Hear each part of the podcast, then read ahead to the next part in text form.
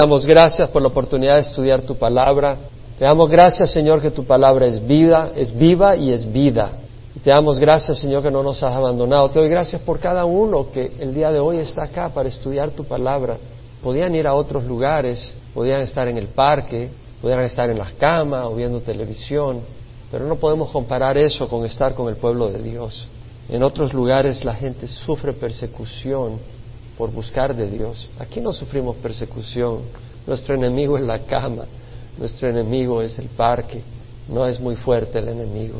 Gracias Señor que nos das entendimiento que tú vales más y que es sabio planear para la eternidad y prepararnos y equiparnos para no ser descalificados, Señor. Yo te ruego que tú bendigas a cada uno que está presente acá. Gracias porque ellos han hecho el esfuerzo de estar acá. Y bendíceles, Señor que salgan edificados, que salgan bendecidos, que salgan animados, que salgan corregidos, que salgan refrescados, Señor. Que sea tu Espíritu que los ha traído acá, que los bendiga grandemente. Gracias, Señor. Y también los que están acompañándonos por Internet, que tú les bendigas, Señor. Que ellos puedan recibir de tu Espíritu, de tu amor, Señor. Sé glorificado en sus vidas. Si alguien no te conoce, que hoy te reciba en nombre de Jesús. Amén. Seguimos con la carta de Pablo a los romanos. Hoy arrancamos con el capítulo 12. Es una linda epístola. Si usted nunca estuvo acá o estuvo en algunos servicios, pero no en muchos, yo le animo a que se lleve los estudios que no ha escuchado del libro de Romanos, porque es un tremendo libro de gran bendición y le animo a, que lo lea con nosotros. Tenemos una buena enseñanza. Como hemos hablado y enseñado los primeros ocho capítulos de esta carta de Pablo, bueno, realmente toda esta carta habla del Evangelio de distintos ángulos, pero es un excelente libro y los primeros ocho capítulos presenta este Evangelio de salvación por fe, que no es por obras. Como dice en el capítulo uno, Pablo dice, por gracia, habiendo sido, no me avergüenzo del Evangelio, es por fe, y es debido a la gracia de nuestro Dios, pero Pablo, como decíamos, en el capítulo 1 introduce ese Evangelio diciendo, no me avergüenzo del Evangelio porque es el poder de Dios para salvación de todo el que cree, se requiere ese poder divino para ser salvos. Con nuestras fuerzas no somos salvos, con nuestras obras no logramos ser salvos. No me avergüenzo del Evangelio porque es el poder de Dios para salvación de todo el que cree, es un Evangelio universal del judío primeramente y también del griego, porque en el Evangelio la justicia de Dios, el estándar que Dios demanda, la rectitud con la que Dios te aprueba, se revela por fe y para fe, es decir, se revela que es por fe, no es por obras, como está escrito, mas el justo por la fe vivirá. Está escrito, es por la fe que somos salvos. Y una verdadera fe resulta en que le entregamos nuestra vida a Jesús y le seguimos. Pero lo que nos hace aprobados es la fe. No nuestras obras, nuestras obras son incompletas. Hay egoísmo, hay eh, arrogancia, hay falta de amor en nuestros corazones y por eso no somos aceptados por nuestras obras, por nuestro ser. Es por lo que Jesús hizo en la cruz. Tal como dice el capítulo 3 de Romanos, por cuanto todos pecaron y no alcanzan la gloria de Dios, siendo justificados gratuitamente por su gracia, por medio de la redención que es en Cristo Jesús. Vuelvo a repetir estos dos versículos. Los vuelvo a repetir porque son claves y es importante que los conozcamos, los manejemos y los compartamos. Ahora, en el capítulo 9 al 11, Pablo trata el asunto de qué de Israel, porque sabemos de que las profecías hablan, hablan, hablaban y hablan, porque la palabra de Dios permanece, de que Israel será cabeza de las naciones y un descendiente de David Mesías judío sería rey gobernante del mundo entero desde Jerusalén. ¿Y qué pasará? Pues porque el pueblo de Israel rechazó en su mayoría al Mesías y rechazó el mensaje de salvación y el nuevo pacto. ¿Qué pasará? Pablo dice, no, Dios no se ha olvidado de Israel. Y dice en el capítulo 11 que eh, no tropezaron para caer de ningún modo, su transgresión por su transgresión ha venido la salvación a los gentiles para causarles celos, dijo Pablo en el capítulo 11, versículo 11. Es decir, que la transgresión de Israel resulta en que el Evangelio salga para el mundo gentil, o sea, para el resto del mundo. Y luego dice, si su transgresión es riqueza para el mundo y su fracaso riqueza para los gentiles, ¿cuánto más será su plenitud? Es decir, Pablo habla de un día futuro cuando Israel eh, será restaurado, cuando su corazón duro, porque ahora tienen un velo sobre su corazón, sobre sus ojos, cuando su corazón duro se ha quebrantado al final de los tiempos, que son pronto, y ellos se arrepientan, reconozcan en Jesús a su Mesías y Israel se ha restablecido como el pueblo de Dios. Ahora vimos el domingo pasado eh, que Pablo, hablando, después de hablar del futuro de Israel, hace referencia a que realmente tanto los judíos como los gentiles, todos venimos de un trasfondo de desobediencia. Y dijo Pablo, así como vosotros, hablándole a los gentiles, así como vosotros en otro tiempo fuiste desobedientes a Dios, pero ahora se os ha mostrado misericordia por la desobediencia de ellos, es decir, por la desobediencia de Israel, el Evangelio se empezó a, compartir a las otras naciones. Entonces, así como vosotros en un tiempo fuiste desobedientes, pero por la desobediencia de Israel se os mostró misericordia, ahora ellos, los judíos, son desobedientes para que por la misericordia mostrada a ustedes gentiles, se les muestre ahora a ellos misericordia. De manera de que los gentiles éramos desobedientes y ahora obedientes los elegidos, y así Israel. Ahora son desobedientes y en un momento serán obedientes al final de los tiempos. De manera que Dios ha encerrado todo en desobediencia para mostrar misericordia a todos. Y eso es lo que hemos cubierto hasta ahora. Ahora empezamos el capítulo 12. Y es clave porque Pablo ha hablado de la misericordia. Dios ha encerrado a todo en desobediencia para mostrar misericordia a todos. Y ahí empieza el capítulo 12 donde dice, por consiguiente, hermanos, y solo vamos a ver dos versículos, y ojalá podamos ver los dos versículos, porque hay mucho, mucha carne acá. Pablo dice, por consiguiente, hermanos, ruego por la misericordia de Dios que presentéis vuestros cuerpos como sacrificio vivo y santo, agradable a Dios, que es vuestro culto racional. Y no os adaptéis a este mundo, sino transformaos mediante la renovación de vuestra mente, para que verifiquéis cuál es la voluntad de Dios, lo que es bueno, aceptable y perfecto. De nuevo, por consiguiente, hermanos, os ruego por la misericordia de Dios que presentéis vuestro cuerpo como sacrificio vivo y santo, aceptable a Dios, que es vuestro culto racional. Y no os adaptéis a este mundo, sino transformaos mediante la renovación de vuestra mente, para que verifiquéis cuál es la voluntad de Dios, lo que es bueno, aceptable y perfecto. Por consiguiente, por consiguiente, hermanos, le está hablando al pueblo de Dios, no le está hablando a los que no creen. Por consiguiente, hermanos, os ruego, Pablo lo está pidiendo con corazón, rogando, os ruego. Por consiguiente, hermanos, ruego por la misericordia de Dios que presentéis vuestros cuerpos. Entonces vemos la base del llamamiento. Pablo hace un llamamiento a la consagración y a la santidad. Las alabanzas hablaban de eso. No sé si pusieron atención. Pónganle atención a las palabras el llamamiento es a la consagración, a vivir una vida para Cristo. Pero la base de ese llamamiento es la misericordia de Dios. La palabra misericordia en el griego quiere decir misericordia, compasión. De hecho, la palabra quiere decir vísceras, porque en la cultura de ese tiempo el sentimiento compasivo, según ellos, residía en las vísceras. Entonces decía, tienes vísceras, quiere decir tienes un sentir hacia los demás.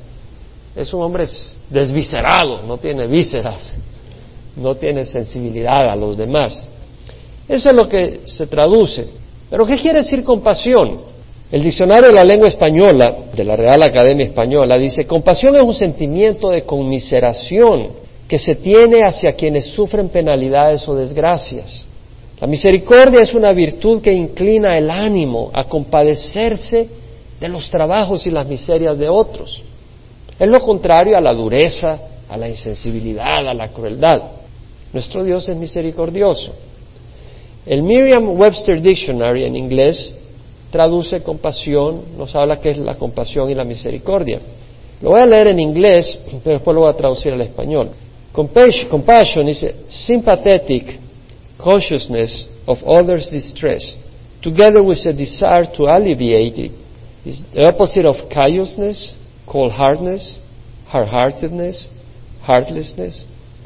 Mercy is compassion shown especially to an offender or to one subject to one's power.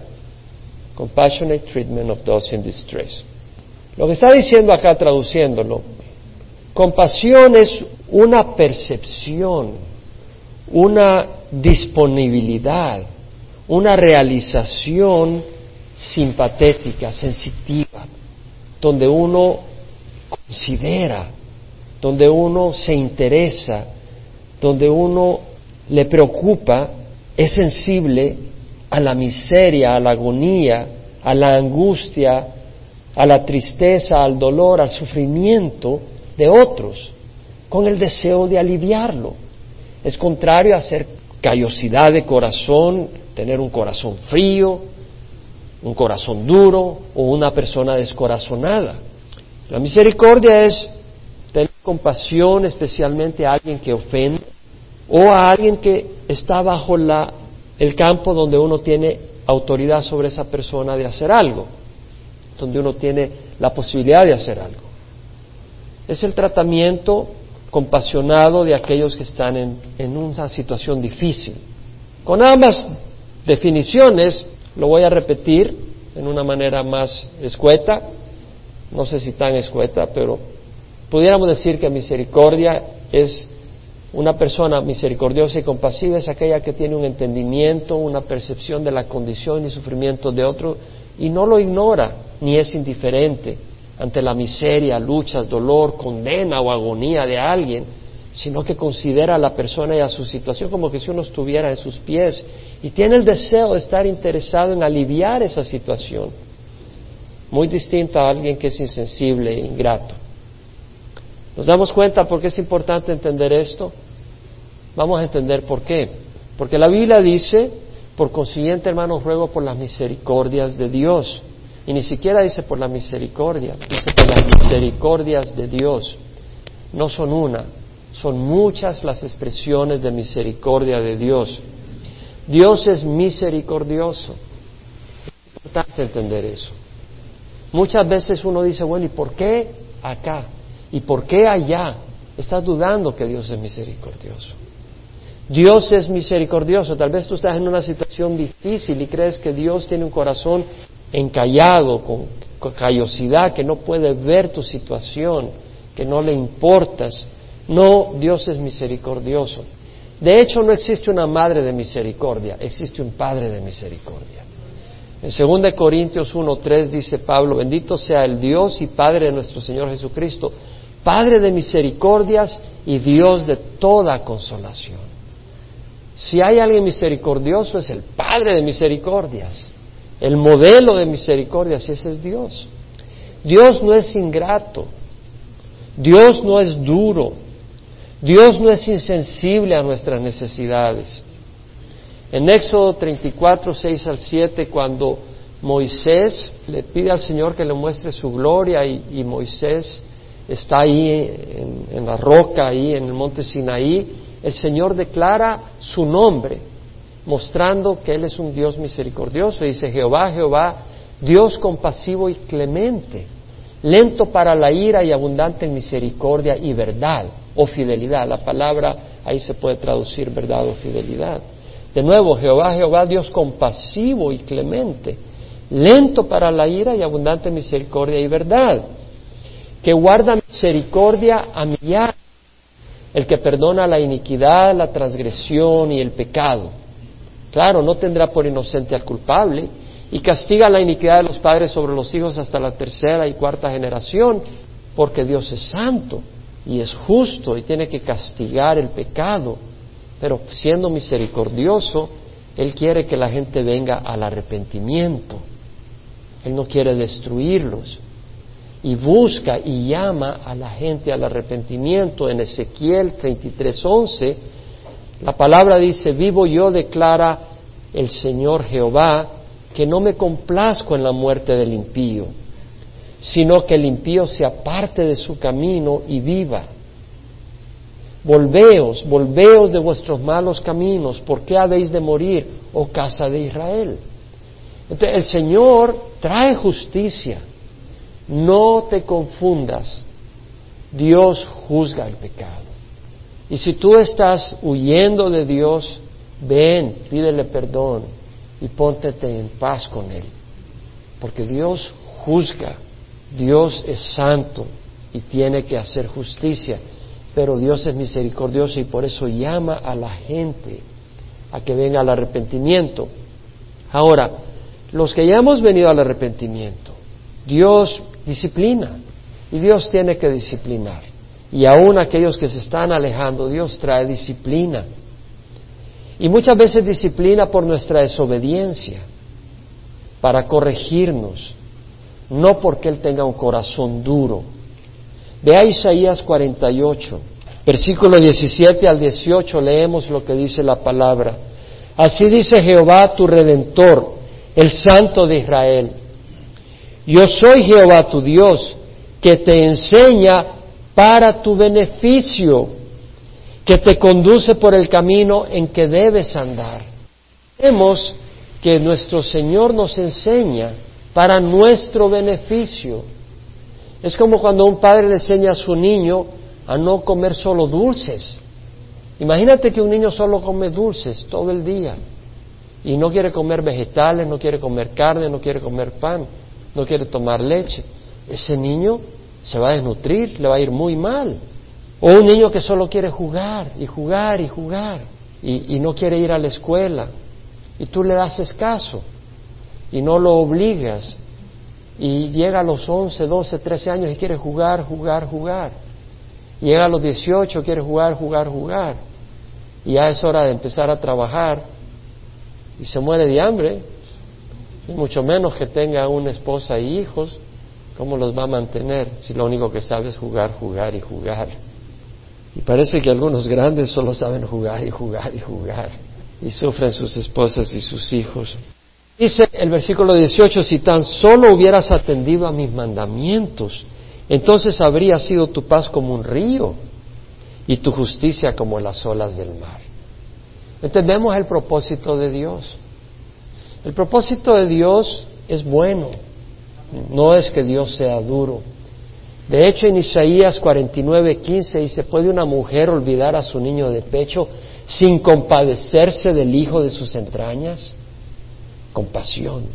¿Puede una mujer olvidarse de su hijo de pecho sin compadecerse del hijo de sus entrañas?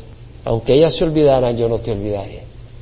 Lo que está diciendo es que el Señor es más compasivo que una madre hacia su bebé recién nacido. Dios es compasivo. En Isaías capítulo 1, el Señor dice, venid ahora y razonemos, dice Jehová. Aunque vuestros pecados sean como la grana, como la nieve, serán emblanquecidos. Aunque sean rojos como el carnesí, como la blanca lana, quedarán. Si queréis y obedecéis, comeréis lo mejor de la tierra, pero si rehusáis y os rebeláis por la espada, seréis devorados ciertamente la boca de Jehová ha hablado. Entonces el Señor está llamando al arrepentimiento y promete darte lo mejor. Pero si os rebeláis y os rehusáis, por la espada serás devorado. ¿Por qué? Porque la rebeldía merece la ira de Dios. La enemistad con Dios merece el castigo. Pero Dios no quiere que nosotros vengamos a la destrucción. No es que Dios tenga un corazón duro, Dios es misericordioso. Cuando ciertos pasajes de las Escrituras, algunas personas ven algunos pasajes de las Escrituras y dicen el Dios del Antiguo Testamento es duro, o ven las circunstancias de una persona un pueblo y aparentan que Dios está siendo duro con ese pueblo, con esa circunstancia. Recordemos lo que dijo Pablo en el capítulo 11 después de hablar de la misericordia de Dios hacia los gentiles y hacia los judíos, que dijo, oh, oh, profundidad de las riquezas, de la sabiduría y del conocimiento de Dios. Cuán insondables son sus juicios e inescrutables sus caminos. Es decir, la sabiduría de Dios es superior que la nuestra y los juicios de Dios son mayores que los nuestros. Nosotros no podemos juzgar al juez del universo. Nuestro juicio no es mejor que el de Él. Y esa arrogancia, declarar que Dios es ingrato, cuando la Biblia nos dice que es misericordioso. Es arrogancia porque quiere decir que nos hemos puesto por encima de la justicia de Dios. Y esa es una arrogancia. Y ahí Dios está mostrando su misericordia al no destruirnos en ese momento y tener paciencia a que nosotros vengamos al arrepentimiento. Cuando creamos que Dios puede haber sido ingrato, recordemos que de tal manera amó Dios al mundo que dio a su Hijo unigénito. ¿Quién tendrá tanta misericordia de este salón?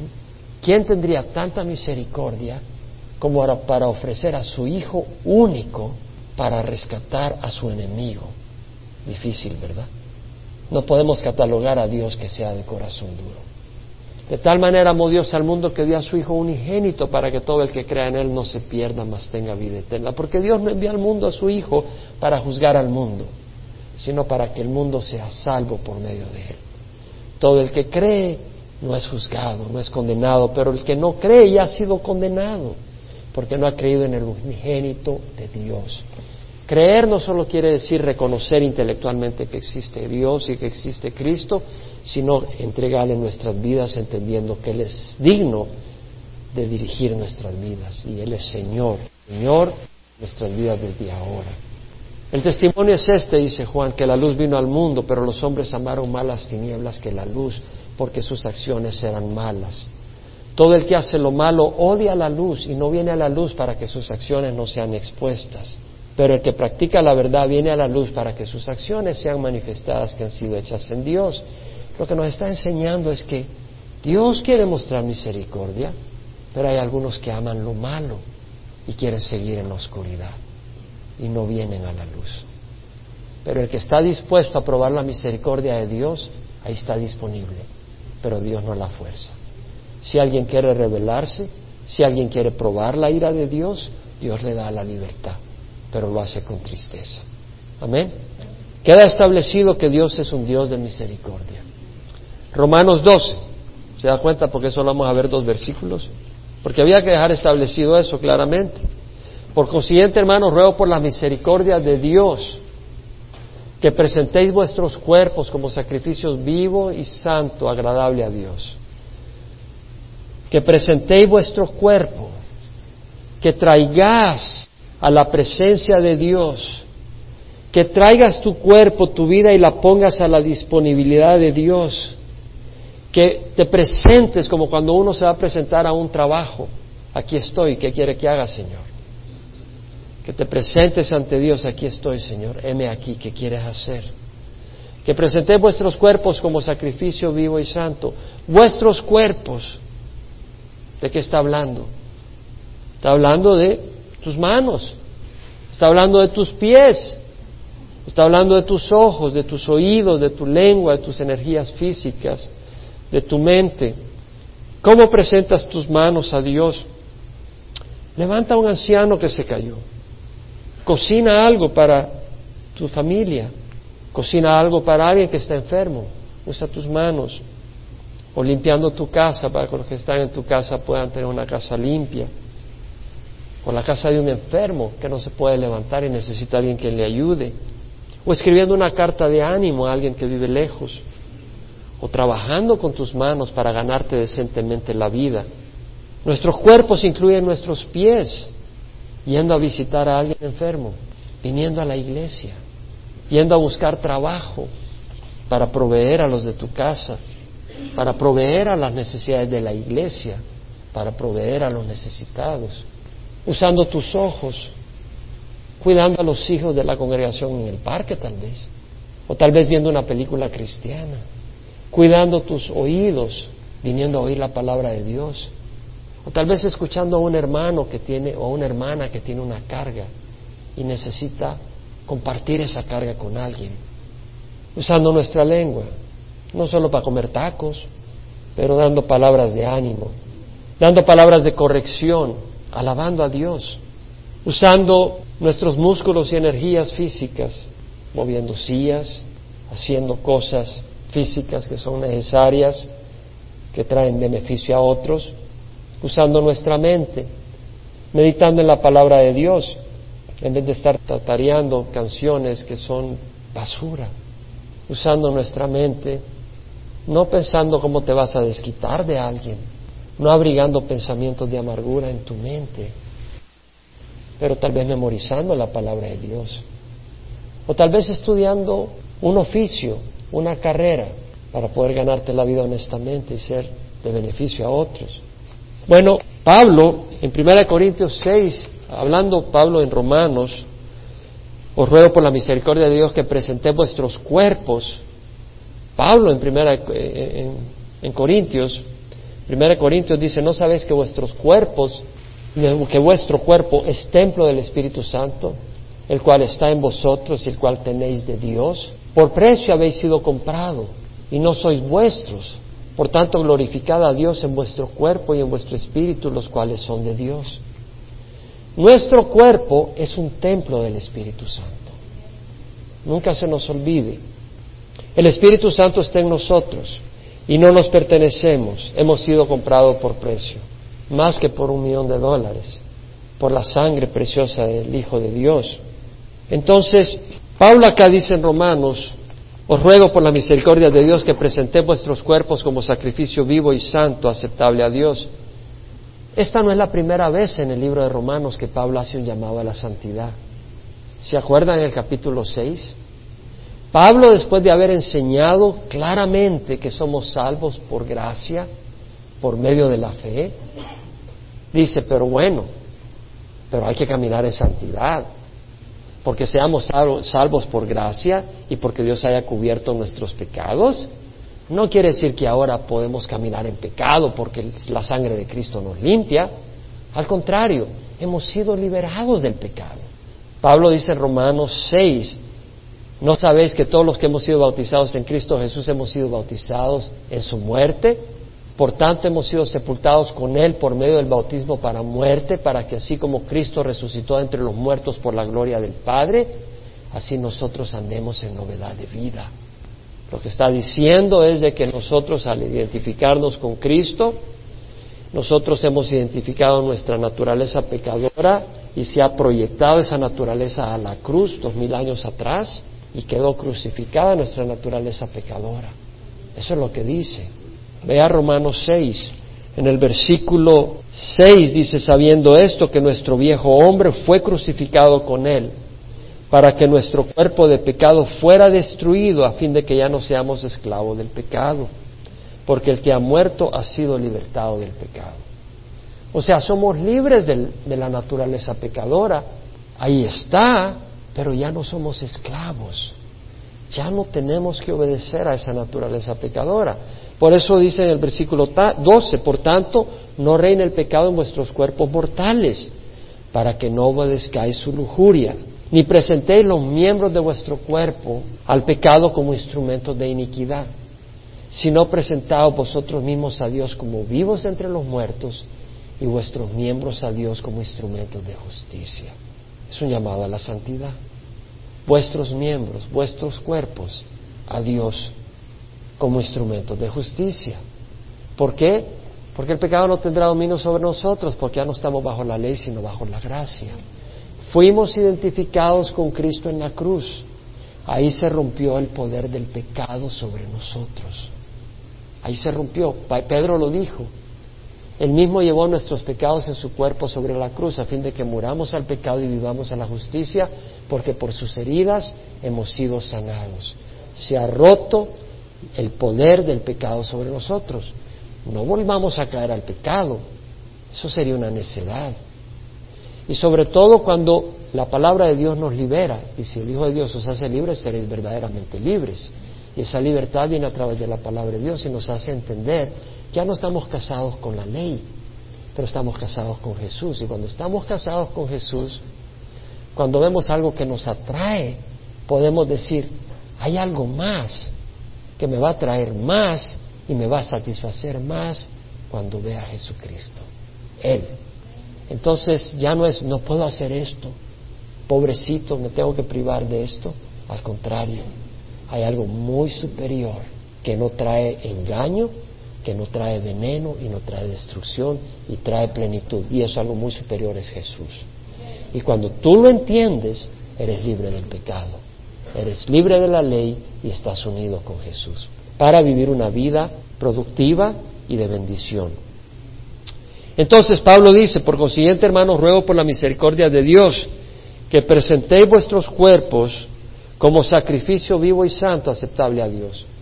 Como sacrificio. Aquí Pablo está haciendo una interesante comparación. Como sacrificio vivo y santo aceptable a Dios. ¿Qué es un sacrificio? Bueno, la palabra sacrificio, tucía en el griego es sacrificio, víctima. Un animal que tú sacrificabas para Dios. Un animal cuya vida era entregada a Dios, 100%. Ese animal de ahí ya no salía corriendo. Se acababa la vida de ese animal, completamente consumida para honrar a Dios, dedicada 100%, usada 100% para traer honra a Dios. Su sangre, su vida era derramada en su totalidad. Le cortaban en el cuello y derramaban toda su sangre. Ese animal perdía su vida y luego era puesta en el altar donde el fuego lo consumía totalmente. Era para honrar a Dios. ¿Cómo podía honrar a Dios algo tan cruel? Bueno, el sacrificio honraba a Dios primero porque el que lo hacía estaba mostrando obediencia a lo que Dios había ordenado en el Antiguo Testamento. Y la obediencia honra a Dios. Tu obediencia honra a Dios.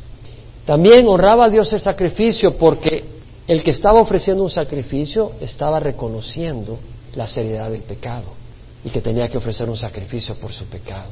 Y al hacerlo estaba mostrando dolor por su pecado y entendimiento que había ofendido a Dios y que era algo serio. Y ese entendimiento honra a Dios. También honraba a Dios porque ese sacrificio hacía memoria del sacrificio del Hijo de Dios, que un día daría su vida en la cruz. Entonces, ese sacrificio estaba mostrándole y recordando de que había alguien que iba a vivir una vida tan recta y que iba a estar dispuesta a ofrecer su vida para rescatarnos y pagar por nuestros pecados. Entonces ese sacrificio hacía memoria de aquel gran acto heroico de amor y consagración que un día haría el Hijo de Dios. Y la memoria de ese gran sacrificio de Jesús traía honra a Dios. Era no despreciarlo, sino desde el tiempo pasado empezar a hacer ya conciencia de lo que iba a ocurrir un día. Y eso traía honra a Dios. Entonces vemos que Dios nos dice que presente nuestros cuerpos como sacrificio. Quiere decir 100% a Dios. Totalmente entregado a Dios. Y al hacerlo honramos a Dios porque estamos obedeciendo. Al hacerlo honramos a Dios porque nuestra vida le pertenece a Él. Ahora ese sacrificio debe ser un sacrificio vivo. Yo recuerdo cuando tenía unos siete años, ocho, leíamos esas revistas de muñequitos y a veces sabían de los santos, los grandes héroes de la iglesia. Y en una ocasión leyendo una de esas me inspiré y dije, Señor, yo quiero dar mi vida por ti. Y de veras se lo dije al Señor, yo quiero dar mi vida, yo quiero morir por ti. Se lo dije de veras. Pero cuando yo recibí al Señor después, el Señor me trajo memoria a eso y me hizo ver que era más fácil dar la vida en un momento que vivir la vida para Jesús. Es más fácil. Y por eso es un sacrificio vivo, día a día, morir, tomar su cruz y seguir al Señor. Eso es lo que el Señor nos llama, un sacrificio vivo y santo. La palabra santo, agios, quiere decir apartado para Dios. También quiere decir algo moralmente puro, recto. Y es un término que se aplica a los creyentes. Cuando Pablo hace referencia a los creyentes en las iglesias, dice a los agios, está hablando a los agios, a los que son santos. Quiere decir a los que están apartados, a los que están viviendo una vida moralmente pura y recta.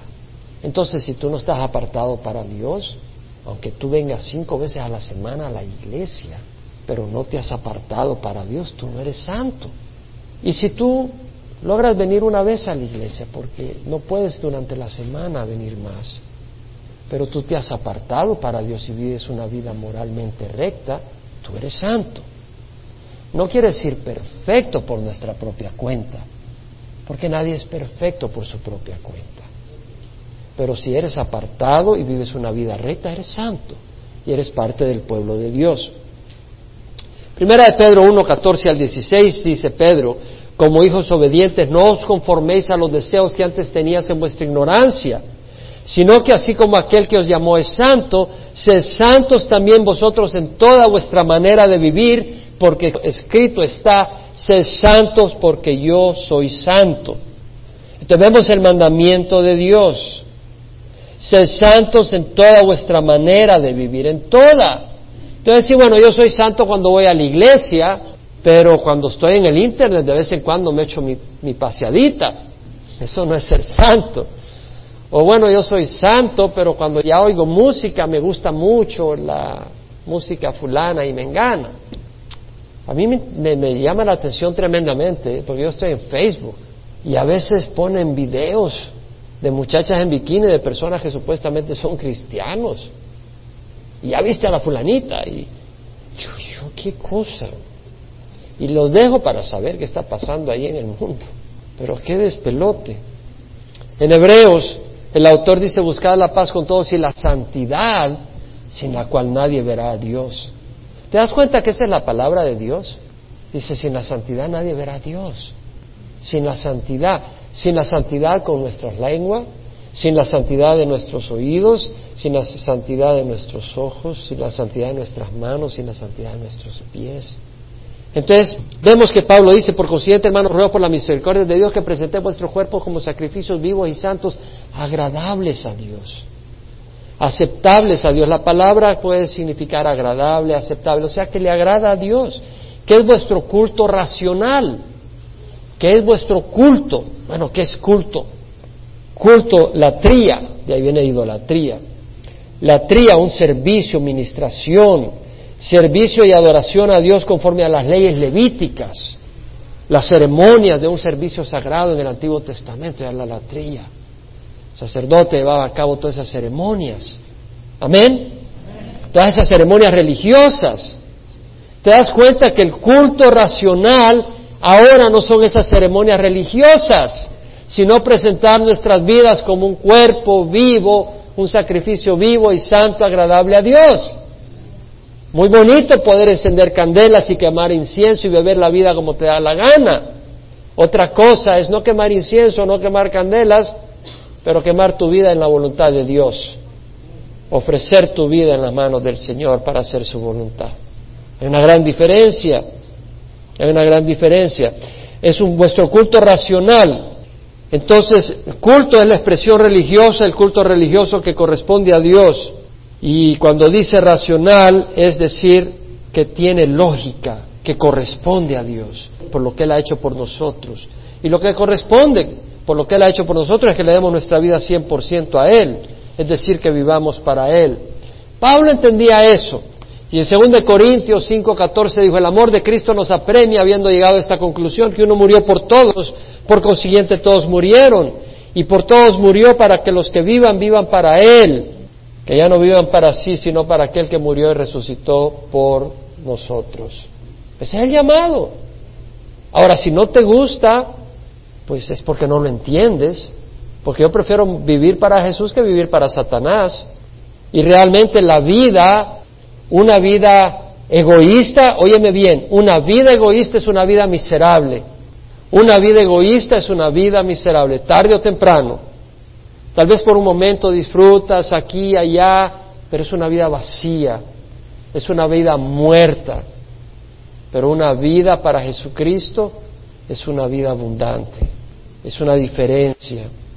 Ahora, Pablo dice en el versículo 2, y no os adaptéis a este mundo, sino transformaos mediante la renovación de vuestra mente para que verifiquéis cuál es la voluntad de Dios, lo que es bueno, aceptable y perfecto.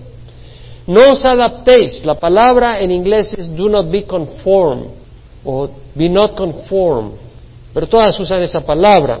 La palabra adaptarse es conformarse, es decir, tomar la forma, forjarse, adaptarse, moldearse según cierto patrón o forma.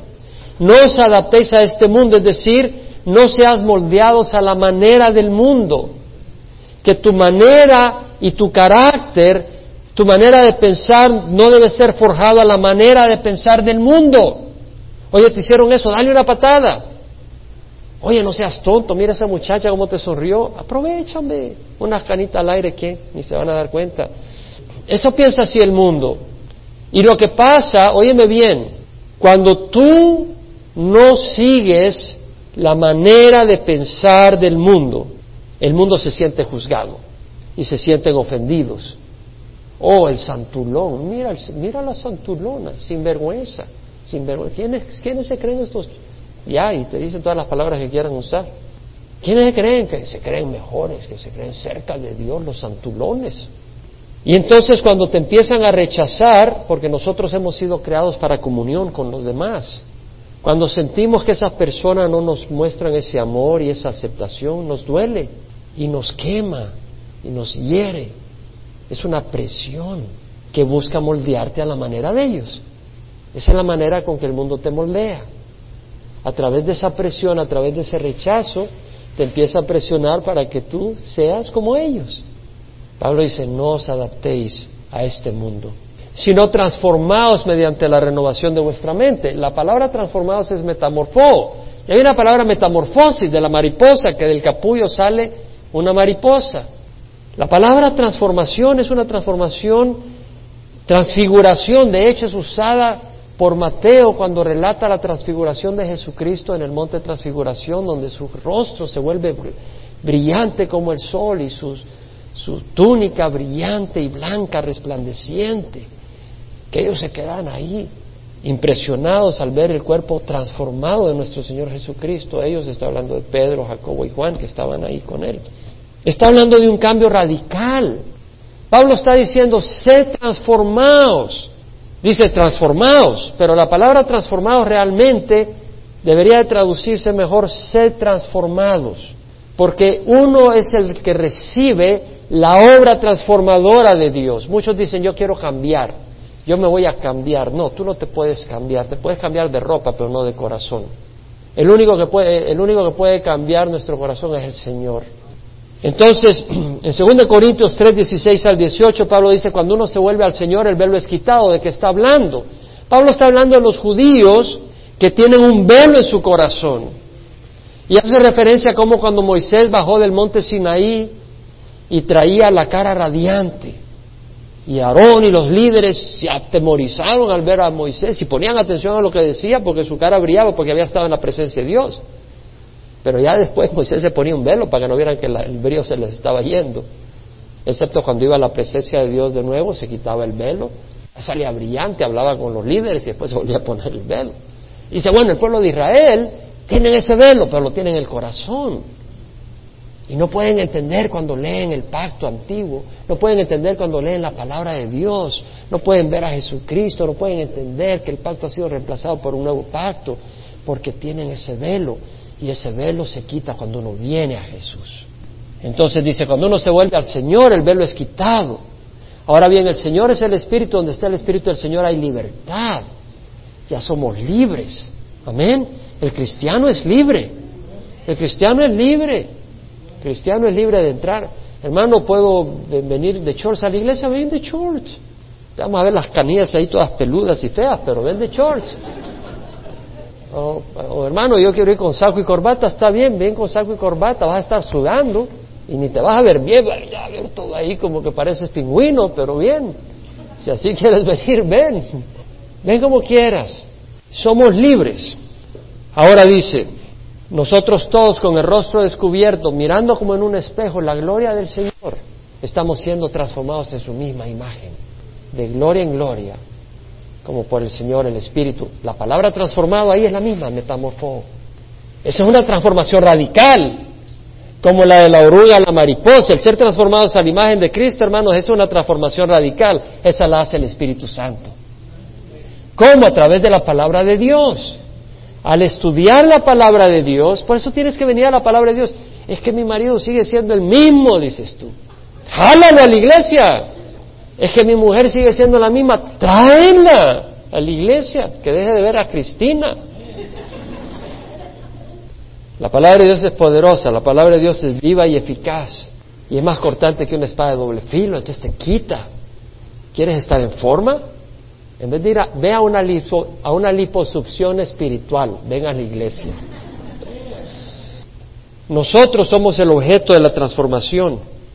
No os adaptéis a este mundo, sino sed transformados, es lo que está diciendo. Eso es lo que dice la New King James Version, la New International, la English Standard Version y la New American Standard. Be transformed, no transform yourselves. Be transformed, sed transformado. Es una transformación radical, tal como leímos en Romanos 8, 28 y 29. Sabemos que para los que aman a Dios todas las cosas cooperan para bien, esto es para los que son llamados conforme a su propósito, porque los que de antemano conoció los predestinó para ser hechos conforme a la imagen de su Hijo Jesucristo. Él nos está transformando a la imagen de Jesús. Necesitas escuchar la palabra de Dios, necesitas buscar la palabra de Dios y obedecerla.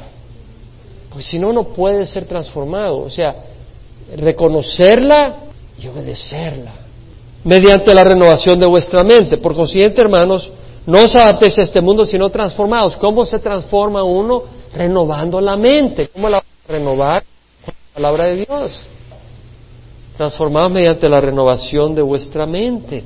Tenemos que... ¿Qué quiere decir renovar? Cambiar por completo. Es como cuando vas a renovar la sala, quitas los muebles, pintas distinto, cambias el look. Tienes que renovar vuestra mente, no solo el cabello, algunos solo se renuevan el corte de pelo. Yo no tengo muchas opciones ahí. Tenemos que cambiar nuestra manera de ver las cosas. Tenemos que verla bajo la luz del Espíritu de Dios y la palabra de Dios. Eso es renovar nuestra mente.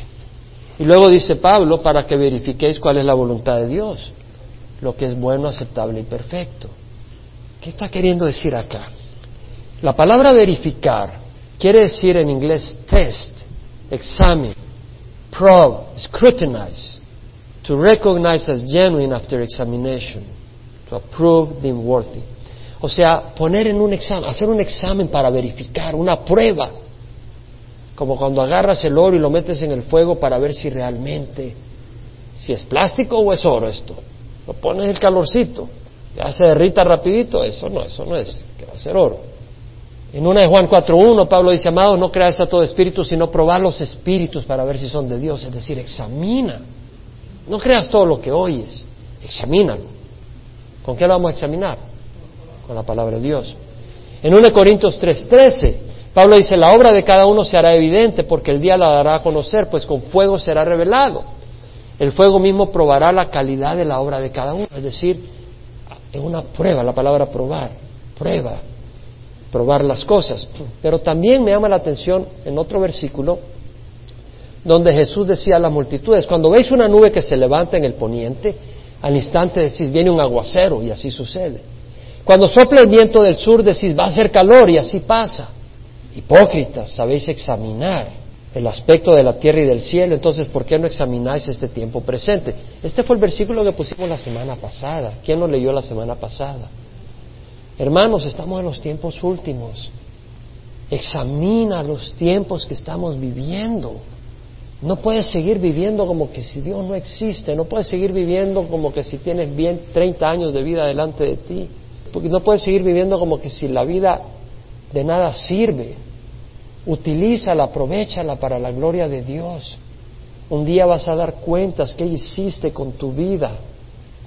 Leía esta semana en las noticias que el ministro de Defensa de Estados Unidos decía, si con Corea del Norte a guerra a cinco pulgadas de distancia para entrar en guerra, en cualquier momento, que es una situación difícil, y le decía, así que Corea del Norte te quita el sueño. Y usó alguna palabrita fuerte ahí. No duermo por tanto problema que hay. Corea del Norte es uno de los principales en la lista. O sea, tiene una situación complicadísima. Siria, una situación grave. Siria, una situación gravísima. Egipto es una situación descontrolada. Irán, Israel está que no aguanta ya. Va a tener que pararlo de alguna manera. China no crean que son santos, como decían antes, santos de nuestra devoción. China, esa gente cómo ha tratado a su propia gente y cómo ha oprimido aún a los cristianos. ¿Cómo queremos que ese sea la segunda potencia del mundo? Y lo es, a llegar a ser la primera económica en un futuro cercano. Y generalmente la potencia económica se vuelve la potencia política del mundo. el mundo islámico, que está haciendo avances de maneras tremendas, y el islamismo es un extremismo religioso, fanatismo terrible. Estamos en tiempos dificilísimos. ¿Cómo puedes seguir viviendo como que si tu seguridad va a permanecer ahí? Tú no sabes. Más te vale que consideres que Jesús viene de un momento a otro y que vivas para Él. Este mundo no merece. O tal vez tu sueño es ganarte 200 millones de dólares en la lotería. Está bien. Arriesga todo lo que quieras ahí. Y a eso te digo que si te la llegas a ganar, tienes más responsabilidad ante Dios de qué vas a hacer con todo ese dinero. Porque todo el mundo va a tener que darle cuentas a Dios de lo que hace con su vida, ya sea que tengas un dólar o, mil millones. Tienes que dar cuenta. Ahora, interesante que acá vemos que dice, sabes examinar, es decir, la palabra examinar acá, que es la misma que verificar, que usa el texto acá, es comparar el cielo, las señales del cielo, las nubes, o el color, o el viento, con que si hay lluvia, con que si hay calor. Una comparación. Entonces, esa es lo que la palabra en el griego es dokimatsu. Y esa palabra dokimatsu se traduce verificar, pero realmente lo que, que está queriendo decir es cuando tú renuevas tu mente, cuando tú no te adaptas a este mundo, sino que eres transformado mediante la renovación de vuestra mente, entonces tu mente puede evaluar las cosas y decir, esta es la voluntad de Dios, esta no es la voluntad de Dios. Así como aquella persona que puede ver el cielo y decir, va a llover o va a hacer calor. Si me explico la comparación, de la misma manera que el que examina el cielo y dice al examinar el cielo va a llover o va a hacer calor, el que tiene la mente moldeada no al mundo, sino renovada por el Espíritu y la palabra de Dios, puede examinar y decir, ¿es la voluntad de Dios o no es la voluntad de Dios? Amén. De manera que no digas yo no leo la Biblia, yo no voy a la iglesia y ahora, ¿cuál es la voluntad de Dios? Perezoso, no te has preparado para saber. Prepárate, estudia, busca, aplícate para que día a día tú puedas discernir la voluntad de Dios. Y esa voluntad es lo bueno, aceptable y perfecto. Lo bueno, lo bueno quiere decir aquello que es digno de admirar, aquello que es excelente en todos sus aspectos, aquello que es recto, honrable, aquello que muestra benevolencia, amabilidad, generosidad, se aplica a personas, a actos, condiciones, tiempos. Aquello que es aceptable para Dios solo es aceptable que haga su voluntad, no tu capricho. Y lo perfecto, lo perfecto quiere decir aquello que es completo, aquello que no carece de nada.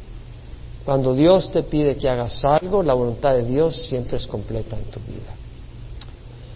Vamos a leer una vez más capítulo 12, versículo 1 a 2 y cerramos. Por consiguiente, hermanos, os ruego por la misericordia de Dios que presentéis vuestro cuerpo como sacrificio vivo y santo, aceptable a Dios, que es vuestro culto racional. Y no os adaptéis a este mundo, sino transformados, sino ser transformados mediante la renovación de vuestra mente para que verifiquéis cuál es la voluntad de Dios, lo que es bueno, aceptable y perfecto. Vamos a pararnos y será en oración. Si tú nunca has recibido a Jesucristo, te queremos dar la oportunidad de recibirla, porque esa es la voluntad de Dios. Dice la palabra que Dios es paciente con todos, no queriendo que nadie perezca, sino que todos vengan al arrepentimiento. Venir al arrepentimiento no quiere decir de que te estemos diciendo que tú eres peor que otros. Estamos queriendo decirte que todos somos pecadores y necesitamos pedirle perdón a Dios. Y si hemos vivido nuestra vida de acuerdo a nuestro propio juicio, es tiempo de venir y vivir de acuerdo a la voluntad de Dios. No todo el que me dice Señor, Señor entrará en el reino de los cielos, sino el que hace la voluntad de mi Padre que está en el cielo. Así que ahí donde tú estás, te invito a que recibas a Jesús.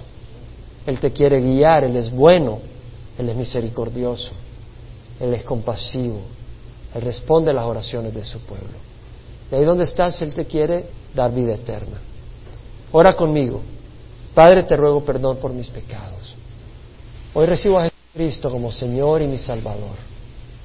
Dame tu Espíritu Santo para obedecerte, Señor. para hacer el bien y rechazar el mal. Abre mi mente, Señor, para entender tu palabra. Perdóname, Señor. Quiero vivir de acuerdo a tu voluntad. Ayúdame en nombre de Jesús. Amén. Padre, te damos gracias por tu palabra que nos refresca, nos alimenta, nos anima. Y te rogamos, Señor, que por el poder de tu Espíritu podamos caminar en tu voluntad y disfrutar tu presencia y tu amor. En nombre de Cristo Jesús. Amén y amén.